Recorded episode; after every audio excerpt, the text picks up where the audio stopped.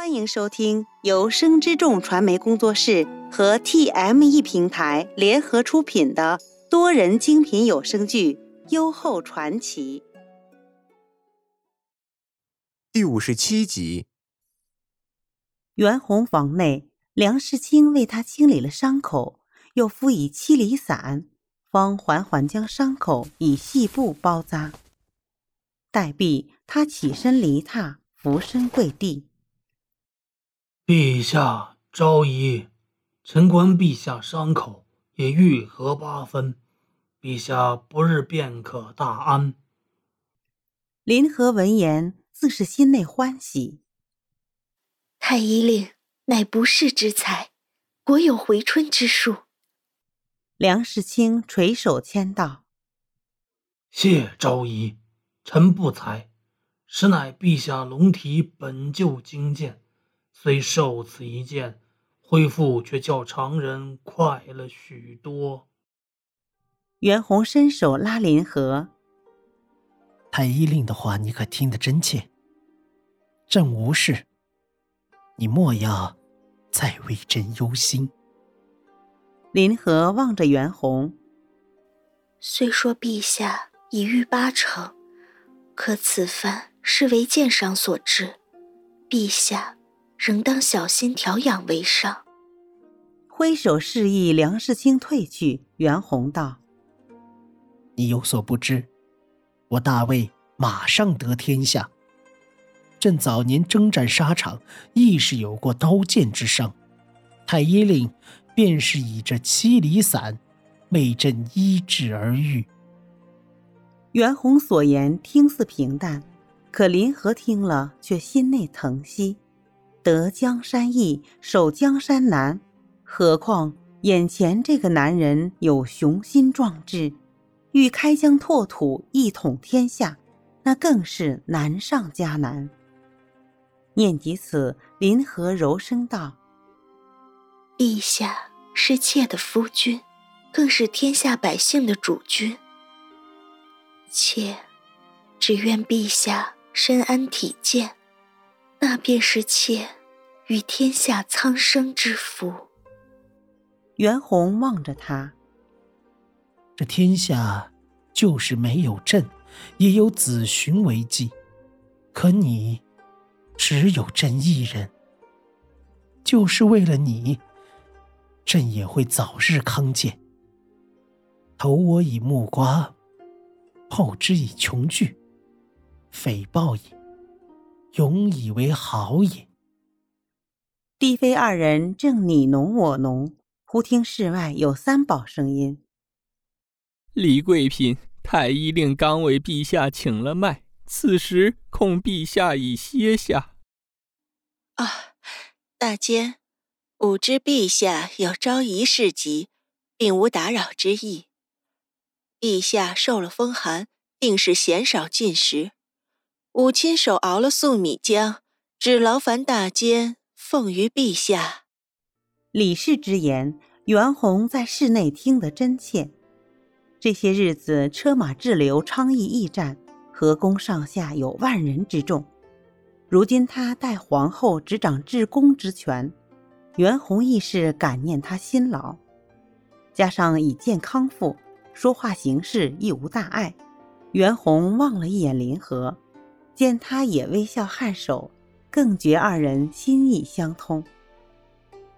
李氏由三宝引了入内，向帝妃二人行罢礼，垂手道：“妾扰了陛下静养，请陛下恕罪。”袁弘侧身躺在床榻之上。朕知你心系于朕，又岂会怪罪？昭仪为陛下侍疾，自始周至十分。妾不能为陛下事急，就想着为陛下与昭仪做些可口吃食，以尽心意。袁弘闻言，觉得他明事懂理，便道：“朕知你待朕与昭仪之心，这些日子令你受累了。”李氏摇了摇头。陛下将这河宫一应事务交于妾掌管，那是对妾信任之情，妾当不负陛下所托。言语间，李氏官袁弘面色见他虽谈吐自若，可面色却显苍白，心内更是肯定袁弘非风寒之症。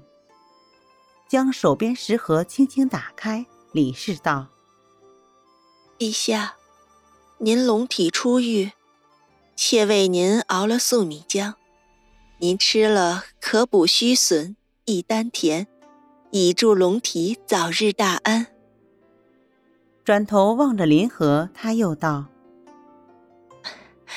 妾知昭仪这些日子为陛下侍疾，劳累十分。”就为昭仪熬制了淮山江米粥，又辅以赤糖，昭仪亦可趁热食用。林和是心性良善之人，闻言自是心内感动。贵嫔待陛下与吾体贴入微，吾自是敢传吾中。昭仪，您言重了。服侍陛下与昭仪，皆为妾分内之事。陛下深系天下安危，陛下安则天下宁。昭仪为陛下事急，不眠不休。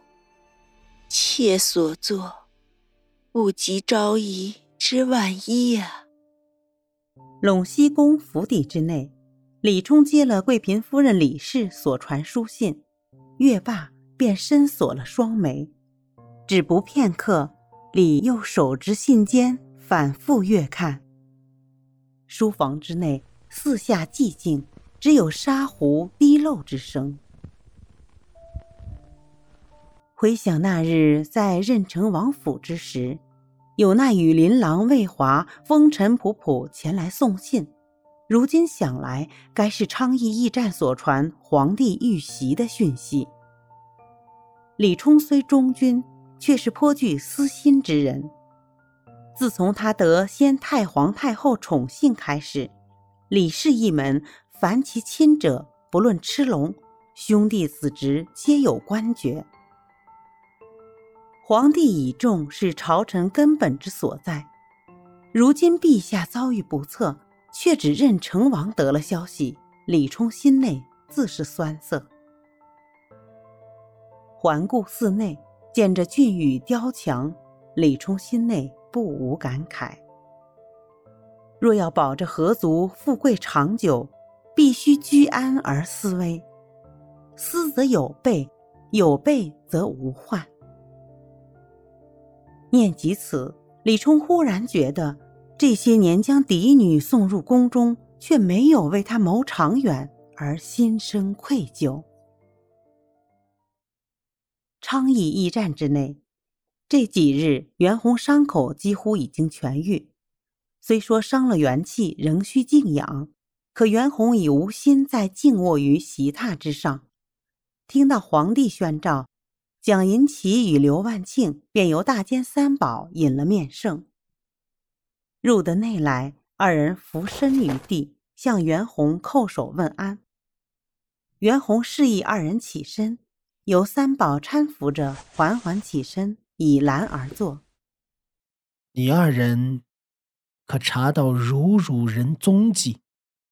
蒋银奇作揖道：“陛下，这几日臣着羽林卫兄弟往南北各三十人，分两路查探，在徐州边境又找到六具如汝人尸首。”见袁弘听得仔细，他接着道：“羽林郎查验了尸首，致命之因竟与八义城废旧客栈内尸首如出一辙，同为慢性毒药所致。陛下遇袭那日，臣目测他们共有三十余人，依此推算，这些如如人不足十人存活于世。”他刚言罢，刘万庆便接口道：“陛下若再无活口，这事儿就恐难查了。贼人既然中毒而亡，不如陛下宣了太医令前来，亦可知哪种毒会这样缓性发作？又有何地会有此毒？袁弘微微颔首，继而示意三宝去宣太医令梁世清入内。等蒋银奇将如如死尸特征告诉梁世清，就见他紧锁了双眉，停了足足十个弹指，梁世清才开口道：“陛下，依蒋中郎所述，臣虽不可断定，但依臣所学，因为胡蔓藤所致。那胡蔓藤清明过后开花，直至十月花败。”平日里以其入酒，若少量饮用，有破积拔毒、泻瘀止痛之效；可若持续且大量入体，便可致人共济失调，四肢厥冷，而后因失了呼吸之力而亡。蒋银奇本出身医患之家，此时闻言方如梦初醒。太医令所言，倒是令臣记起了旧年家翁曾言及此物。胡蔓藤长于疏林潮湿之地，以其入香，焚之，香气便可令人失觉昏迷。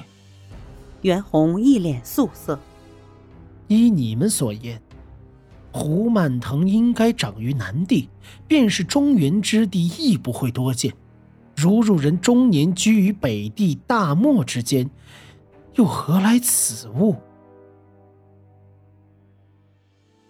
本集播讲完毕，喜欢的话请记得订阅，分享越多更新越多哦。